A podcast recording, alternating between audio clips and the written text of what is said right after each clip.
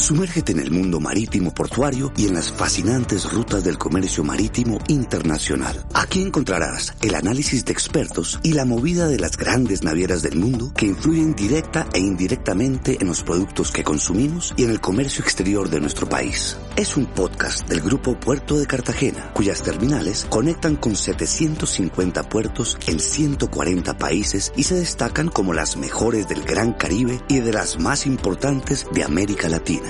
La economía colombiana, la industria de cruceros, la historia portuaria del país y los impactos de la operación portuaria en Cartagena serán, entre otros, los temas en los que podrás navegar. Bienvenido.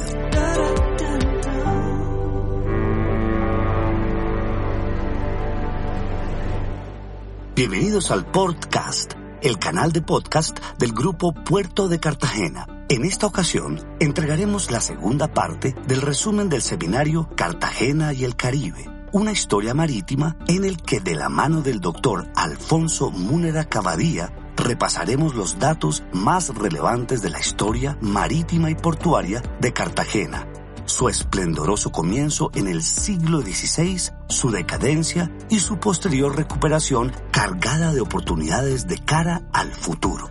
Temas como la flota de galeones, la disputa por el dominio imperial, el comercio de esclavos, entre otros, hicieron parte del seminario que hoy se resume en esta serie de dos podcasts. Como les contamos en la entrega anterior, Alfonso Múnera cuenta con una amplia hoja de vida es doctor en Historia de América Latina y el Caribe, ex embajador de Jamaica por cuatro años, secretario general de la Asociación de Estados del Caribe durante cuatro años y embajador de Trinidad y Tobago durante dos años más. Sus escritos e investigaciones lo acreditan con el más alto nivel para el complejo análisis de la realidad geopolítica y económica de nuestra región.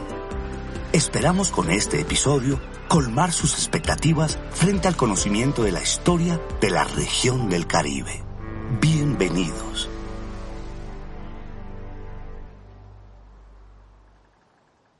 En la pasada charla miramos las condiciones de crecimiento de Cartagena de Indias a finales del siglo XVI y primera mitad del XVII. Un periodo fundamental de su historia marítima, de prosperidad en el que según algunos historiadores la ciudad llegó a tener alrededor de 20.000 habitantes. En esta segunda charla comenzaremos con la segunda mitad del siglo XVII, que será ahora un periodo de decadencia. Y esto tiene que ver con varios aspectos. El primero, fundamental, la separación de Portugal. Esta nación había estado unida con España durante todos estos años, de 1580 hasta 1640, y Portugal era el gran conocedor y el gran organizador del tráfico de esclavos. Era quien tenía las rutas, quien además, desde mucho antes, incluso de la llegada de Cristóbal Colón a las Américas, había organizado este comercio hacia España y España tenía poblaciones esclavizadas grandes. Al sur de España, por ejemplo, Sevilla, era una ciudad que tenía ya desde antes de que empezara eh, la historia española en América tenía ya un 10-15% de población africana. De manera que al separarse Portugal de España, una de sus consecuencias fue que los portugueses que estaban en Cartagena y que manejaban en su gran mayoría el negocio de la esclavización se fueron y lo que trajo una ruptura en la cadena de este negocio. El comercio de los esclavizados se trasladará a otros puertos pero esto es ya otra historia. De paso, quiero introducir a otro actor. Interesante. Saber que la mayoría de estos portugueses eran de origen judío. Grandes negociantes, con conexiones extraordinarias con las poblaciones igualmente judías del norte de Europa, con Holanda, con los puertos de Rotterdam y Ámsterdam particularmente, pero en general con los puertos de los Países Bajos. También tenían conexiones con los puertos ingleses franceses con las islas del Caribe, inglesas, francesas, y habían establecido su cuartel general en dos pequeñas islas hacia el sur del Caribe, Curazao y Aruba. desde allí organizaban expediciones comerciales. Fueron grandes protagonistas también en el desarrollo de una economía paralela a la española, economía de contrabando que se desarrolló en América. Cuando uno piensa en el papel de estos comerciantes judíos, se da cuenta que fueron unos dinamizadores de la economía americana y caribeña, protagonistas en la economía de la esclavitud, pero también en el desarrollo del comercio de mercancías, lo que era inevitable por la debilidad estructural de España para proveer adecuadamente a las poblaciones americanas y para competir con el desarrollo del capitalismo del norte de Europa, de la Europa atlántica, sobre todo Inglaterra, Francia y los Países Bajos. Quiero resaltar lo que dije en la charla anterior. No eran solo los judíos, eran todos estos grandes comerciantes franceses, ingleses, españoles, en fin, todas las potencias las que estaban involucradas en el negocio de la esclavitud. Pues bien, tenemos ese periodo de decadencia hasta alrededor de 1680 en el Caribe y en Cartagena, podríamos decir, hasta finales del siglo XVII. Además, coincide con algo muy importante, algo que va también a actuar en esta crisis y es la crisis de los metales preciosos. Son ciclos paralelos. Hay un descenso de la producción de plata y de oro que va a afectar también, por supuesto, el comercio general de América y va a afectar a Cartagena, cuya razón de ser, cuya vocación era fundamentalmente portuaria comercial. Pero bien, arranca otro ciclo importante a finales del 17, pero que en realidad ya no será, a pesar de que será de prosperidad general en las Américas, ya no será de tanto esplendor en Cartagena como este primer ciclo de 1580 a 1640. Habrá un proceso de recuperación en la ciudad que va a ser de todas maneras obstaculizado, disminuido por la piratería que siempre está allí, en los mares del Caribe, amenazando a los grandes puertos, a La Habana, a Cartagena, a Panamá. En 1697 el barón de Pointí llega a Cartagena, la asalta y se lleva sus riquezas, sus grandes riquezas. Y eso genera un problema delicado porque no volvemos a tener flota prácticamente hasta 1706. O sea, alrededor de nueve años Cartagena dura eh, sin recibir una flota de los galeones. Y las que vienen después en realidad son flotas disminuidas, cada vez más pequeñas. Porque fíjense, lo que ha sucedido es que el comercio llamado ilegal, el contrabando, ha inundado de tal forma el Caribe y las Américas y España está en tal grado de impotencia para competir contra esta economía marginal, que ya no es marginal, sino central, que pasaba que cuando las flotas llegaban, por ejemplo, la flota que llegó en los años 1720-21 a Panamá, no pudo casi que vender nada porque ya el mercado estaba cubierto por las mercancías venidas de Inglaterra, de los Países Bajos, en forma de contrabando, es decir, las mercancías inglesas y de los países del norte de Europa en general. Habían prácticamente reemplazado las que venían en las flotas españolas, de manera que tenemos allí un ciclo de decadencia gradual de la flota de galeones, de tal forma que en 1739 dejó de arribar a Cartagena. De ahí en adelante vendrán barcos sueltos que traerán mercancías y que serán muy irregulares. Hubo periodos enteros en los que llegaba, si acaso, una que otra embarcación y en la medida en que el siglo XVIII fue avanzando, ya en los últimos 25 o 30 años de este siglo, venían cada vez menos y cada vez más el contrabando se volvía el protagonista. De manera que fue surgiendo una especie de tensión muy fuerte que va a dar lugar entonces a dos cosas. La primera, un segundo ciclo de relativa prosperidad a partir de 1760, más o menos. Esta prosperidad va a ser el fruto de la intención de la corona de salvar sus puertos más importantes de la amenaza que significaba el poderío inglés. Acuérdense que en 1762 los ingleses se tomaron a Cuba, que era el puerto más desarrollado. Se lo toman y eso genera muchísimo temor. Acuérdense que 21 años antes, en 1741, la gran flota del almirante Edward Vernon estuvo a punto de tomarse Cartagena. Entonces, hay un esfuerzo extraordinario por desarrollar las defensas cartageneras que va a copar prácticamente de 1760 hasta 1790, en donde habrá grandes inversiones, por cierto, de eso que se llamó el situado, que eran unos subsidios en conjunto para desarrollar las fortalezas, que eran realmente dinero americano que venían de Quito, que venían de México y del mismo nuevo reino de la Granada, ¿verdad? Periodo en el que se destacará este de 1760 a 1790, la obra del gran ingeniero Antonio de Arevalo, que construirá las grandes escolleras marítimas, la de Boca Grande y la que va desde el baluarte de Santo Domingo a la Tenaza.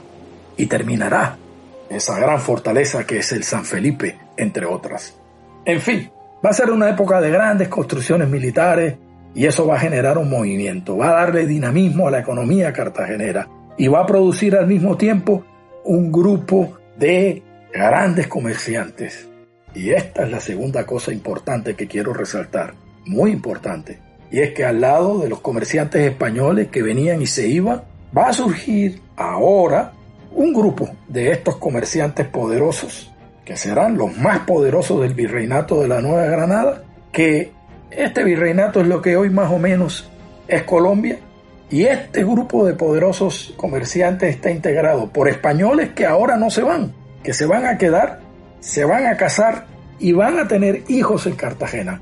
Y comerciantes criollos, o sea, ya nacidos en el territorio colombiano, que van a ir desarrollando un nuevo sentimiento americano. Va a ir surgiendo un nuevo sentimiento de lo local, de los intereses locales. Y de esta manera una tensión entre el amor a España, en el caso de los españoles, y los intereses locales de estos grandes comerciantes. Es muy importante entonces esto porque de 1780 hacia adelante esa tensión se podría resumir en la aspiración de estos negociantes, de estos mercaderes y comerciantes cartageneros y españoles por desarrollar una economía de libre comercio, una economía que los volviera a conectar plenamente con ese gran Caribe. Entre estos hombres de negocios estará el criollo nacido en Popayán, pero que se establece en Cartagena desde muy temprano, se casa con mujer cartagenera, tiene sus hijos aquí, el criollo José Ignacio de Pombo, el más ilustrado economista de la Nueva Granada en aquel entonces y además su comerciante más poderoso, que encarnará en sus escritos el proyecto de integrar a Cartagena mediante el libre comercio a una economía libre que transitara por el Caribe. Y ahí va a surgir entonces, como digo, una gran tensión ahora con el centro del poder político del virreinato.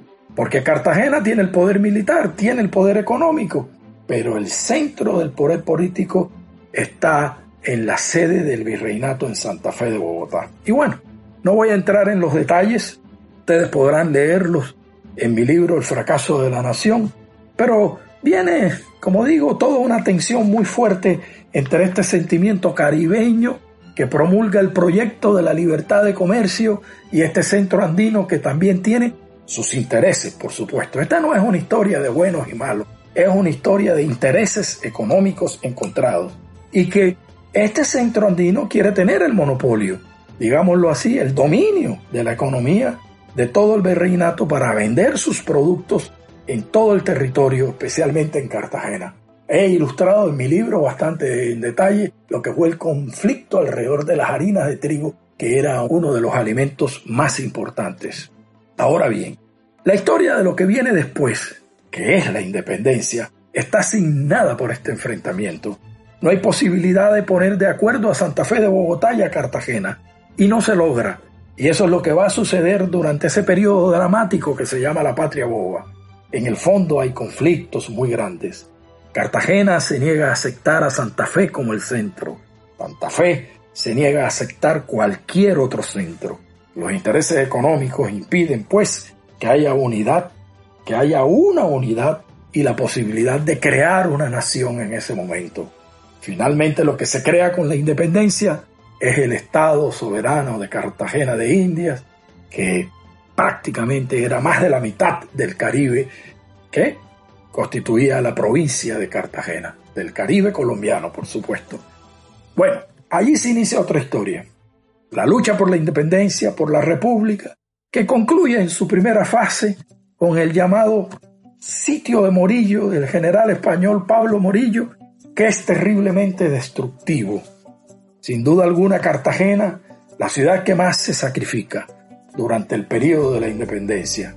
El sitio de Morillo es brutal, un sitio que dura más de tres meses, arranca en agosto de 1815, termina el 6 de diciembre de 1815, con la ciudad prácticamente destruida, más de 6.000 muertos aproximadamente, muchos cartageneros han huido de la ciudad y un nivel de pobreza y de miseria bastante grande. Y arranca el siglo XIX. No me voy a detener mucho en el siglo XIX. Cartagena eh, es reconquistada, queda en manos de los españoles hasta 1821, cuando finalmente es liberada y cuando finalmente salen los últimos españoles del territorio colombiano. Simplemente decir que en esta historia de la relación de Cartagena con el Caribe, me gustaría señalar en esa primera mitad del siglo XIX sigue habiendo un comercio importante entre los comerciantes cartageneros y los comerciantes de las islas del Caribe. Muy dinámico, muy dinámico entre Cartagena y este, este grupo de islas. Ese comercio deja de ser importante en la segunda mitad, o es menos importante, menos dinámico, menos significativo ya, incluso para la República de Colombia a la que Cartagena pertenece, pero en la que ya no es una gran protagonista. Esa primera mitad del siglo XIX políticamente tiene dos grandes protagonistas, Popayán y Santa Fe de Bogotá. Cartagena ha dejado de ser en realidad un centro de poder. Y ya en la segunda mitad del 19 la economía, la economía empieza a girar alrededor de productos que no se generan principalmente en la costa caribe colombiana, alrededor de un comercio que ya no es tanto con el Caribe como entre Colombia y Europa directamente. Hablo pues de las exportaciones estudiadas eh, de la quina, del añil, del tabaco, del café. En fin, el eje caribeño se ha debilitado de manera muy significativa. De modo pues que estamos en la segunda mitad del siglo XIX. Hay momentos en esa mitad del siglo XIX, en esa segunda mitad del siglo XIX, en las décadas de 1870 y de 1890 y principios incluso del siglo XX, en que Cartagena recobra algún protagonismo con el comercio de la ganadería, con la venta de ganados al Caribe principalmente, a Cuba y a la provincia de Panamá y a otras islas. Hay allí un momento interesante otra vez, de una vinculación comercial importante con el Caribe. Pero el país se gobierna cada vez más desde Santa Fe de Bogotá y en términos generales ese comercio de la ganadería se va, a ser desestimulado. Tuvimos al presidente Rafael Núñez, es cierto, el más poderoso de los presidentes del siglo XIX, pero el único presidente elegido, elegido de la costa, que vamos a tener durante toda la República y que va a ayudar muchísimo al renacimiento de Cartagena, es cierto, a finales del siglo XIX, de su pequeña industria, de sus medios de comunicación, también va a ayudar a toda la costa caribe. En Barranquilla va a impulsar muchísimo también sus medios de transporte. Barranquilla será el lugar de mayor preeminencia, será la ciudad principal del Caribe. Ya no será Cartagena, sino Barranquilla, sobre todo en materia económica. Pero una reflexión fundamental con la que quiero redondear esta historia. Lo que es claro en ese siglo XIX y ha sido estudiado por grandes historiadores en Colombia especialmente por don Luis Opina Vázquez en su libro sobre el proteccionismo, lo que es claro es que esa economía del siglo XIX, a pesar de que en periodos largos pareciera dominar una política de libre comercio, es finalmente una economía proteccionista. Y prácticamente, sobre todo en la segunda mitad del siglo XIX, es una economía que se preocupa sobre todo, de hecho, por la protección y por el afán permanente de encontrarle una salida a las industrias del interior de la República, una salida por los puertos del Pacífico y por los puertos del Caribe. Es una economía que se construye del centro hacia afuera, es decir, básicamente con la idea de fortalecer esa industria del centro, para el mercado interno y para algo de exportación. Y eso marca la fisonomía económica del país. Opina más que muestra bastante bien como ya en el siglo XX eso es perfectamente claro. Proteger lo que él llamó las industrias artificiales que se generaban en el interior. Artificiales porque no eran capaces de competir ni afuera ni adentro sin la protección del Estado. Según otro economista importante, Jorge García, quien publica recientemente un libro titulado Comercio Exterior en Colombia, Políticas, Instituciones, Costos y Resultados, conjuntamente con otros autores, Jorge García, vinculado al Banco de la República por muchos años, en este último libro, muy provocador, muy interesante, muestra cómo en años más recientes, es decir, de 1950 hasta los días de hoy, con excepción de algunos periodos, ha primado esta mentalidad proteccionista. Una de sus conclusiones con las que yo quiero cerrar estas reflexiones es la de que ha primado realmente lo que ha tenido realmente fundamento ha sido el afán de proteger esas industrias. Según Jorge García, esto ha tenido consecuencias muy negativas para el desarrollo de la industria en la costa caribe colombiana. Es decir, la costa caribe colombiana ha sido afectada negativamente por el afán proteccionista. Me parece que es una idea muy interesante, que vale la pena estudiar, que vale la pena seguir investigando, porque en realidad es muy probable que los más perjudicados, tal como él lo señala, con este desarrollo industrial moderno colombiano fueron las costas pacíficas y caribeñas. Llegamos así pues a una reflexión fundamental que tiene mucho que ver con nuestra historia íntima con el Caribe y tiene mucho que ver porque no fortalecimos nuestra, nuestra región Caribe. No fortalecimos las posibilidades de que surgiera en esta región una economía de exportación. Y eso le ha hecho mucho daño a la costa caribe y al país, dicho sea de paso, porque el país tiene un gran potencial en el desarrollo de las condiciones que propicien una economía de exportación en la región caribe colombiana y que además nos ayude a volver a forjar lazos sólidos con la cuenca a la que pertenecemos, con la cuenca caribeña.